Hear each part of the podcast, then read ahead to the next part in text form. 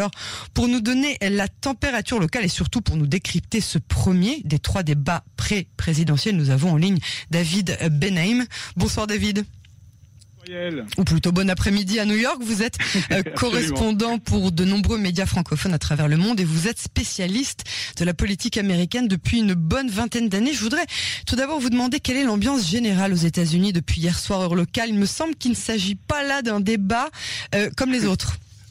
Non, en effet, c'est pas du tout un, débat comme les autres. Le choc, le chaos, le clash, la haine même, ce sont les mots employés par la presse américaine. Ici, c'est du jamais vu, une telle agressivité, un tel manque de respect des règles préétablies par les, les différentes campagnes. Un format qui a été choisi et qui a d'ailleurs favorisé Trump en général, cette absence de maîtrise du modérateur Chris Wallace, qui n'a pas du tout su garder les rênes de ce débat.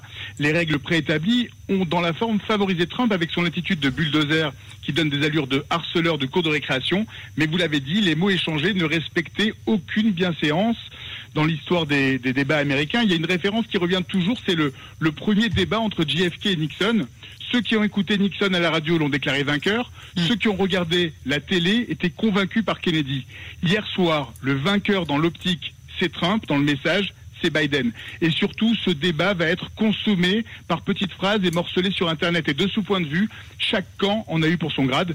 Les insultes ont fusé, clown, marionnette, menteur, dernier de la classe, vous l'avez dit, la ferme même. Bref, un débat très pauvre en idées quand on regardait les, 90 minutes. Il y a eu du shut up, il y a eu, il y a eu, quand vous dites la ferme, il y a eu, shut up il y, a, y a, eu Shut Up, absolument. Shut Man, et des deux côtés. Voilà. Bref, un, débat très très pauvre en idées. Mais en découpant des phrases à droite et à gauche, chacun y trouve au final son compte.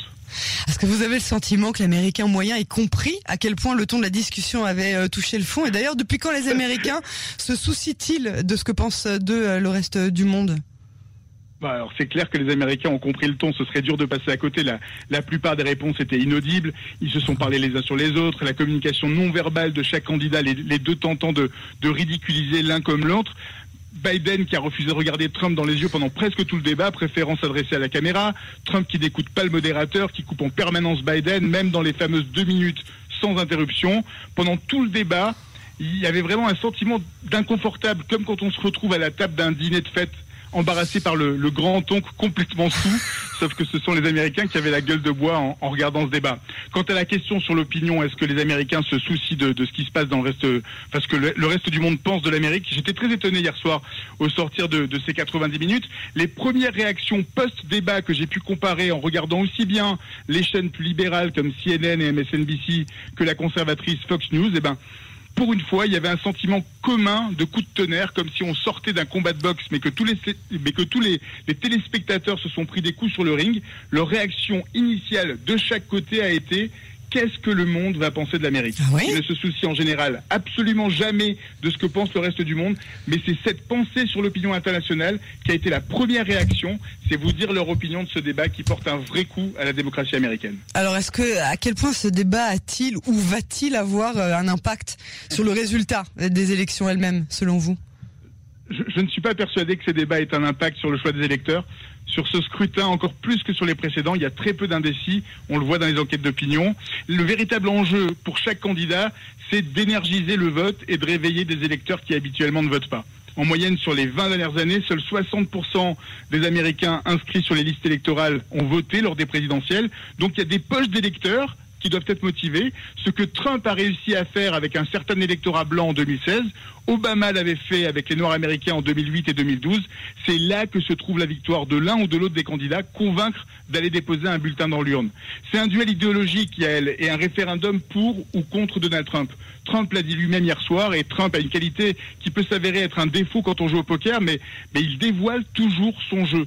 Et son objectif est clair. Si l'élection ne va pas dans son sens, il contestera son résultat et passera par les tribunaux pour faire invalider les États qui lui seront défavorables en allant jusqu'à la Cour suprême s'il le faut, une Cour si importante qu'il va tout faire pour que sa nominée rejoigne les, bancs des huit autres juges devant la Cour de, le jour de l'élection. On a vu qu'il avait récemment...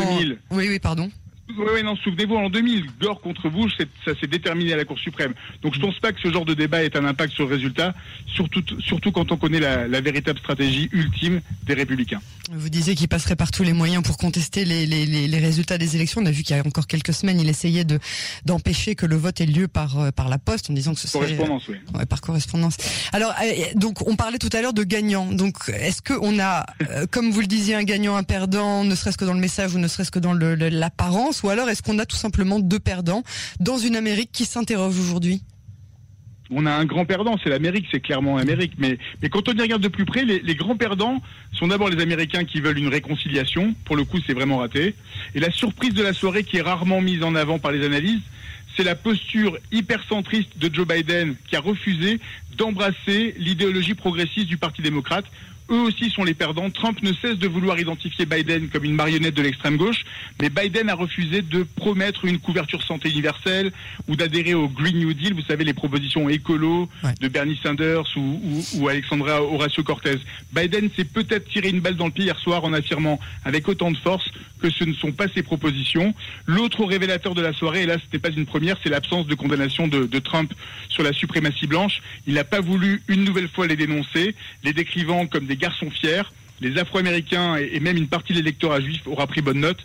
Trump et Biden ont perdu hier soir à cause du ton et de l'optique. Et sur le fond, Biden s'est éloigné des progressistes et Trump d'un électorat qu'il tente de séduire depuis plus de 4 ans.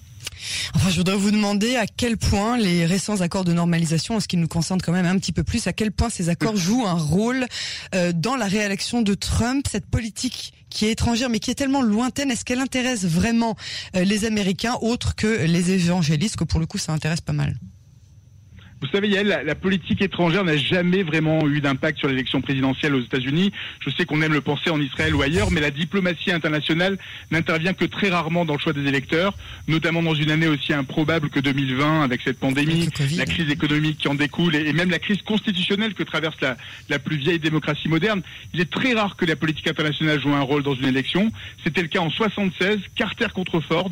Ford réfutait l'existence du bloc communiste. En 1980, Jimmy Carter a probablement perdu, entre autres à cause de, la crise des otages en Iran même si je doute que ce soit la, raison principale.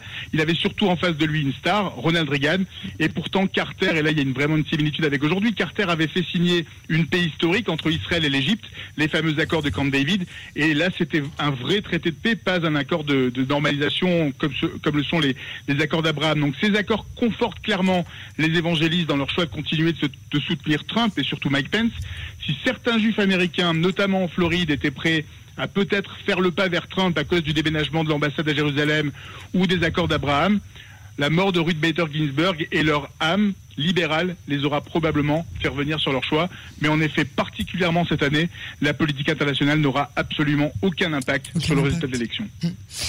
Très bien, David Benaïm, merci infiniment pour cette analyse euh, passionnante, pour ce décryptage. Merci d'avoir suivi ce débat qui, je vous l'avoue, à 4 heures du matin, je ne l'ai pas euh, suivi et pour nous avoir euh, expliqué tout ça, je vous remercie beaucoup.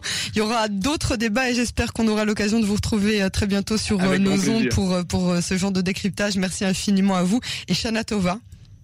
Shana Tova. À bientôt, au revoir.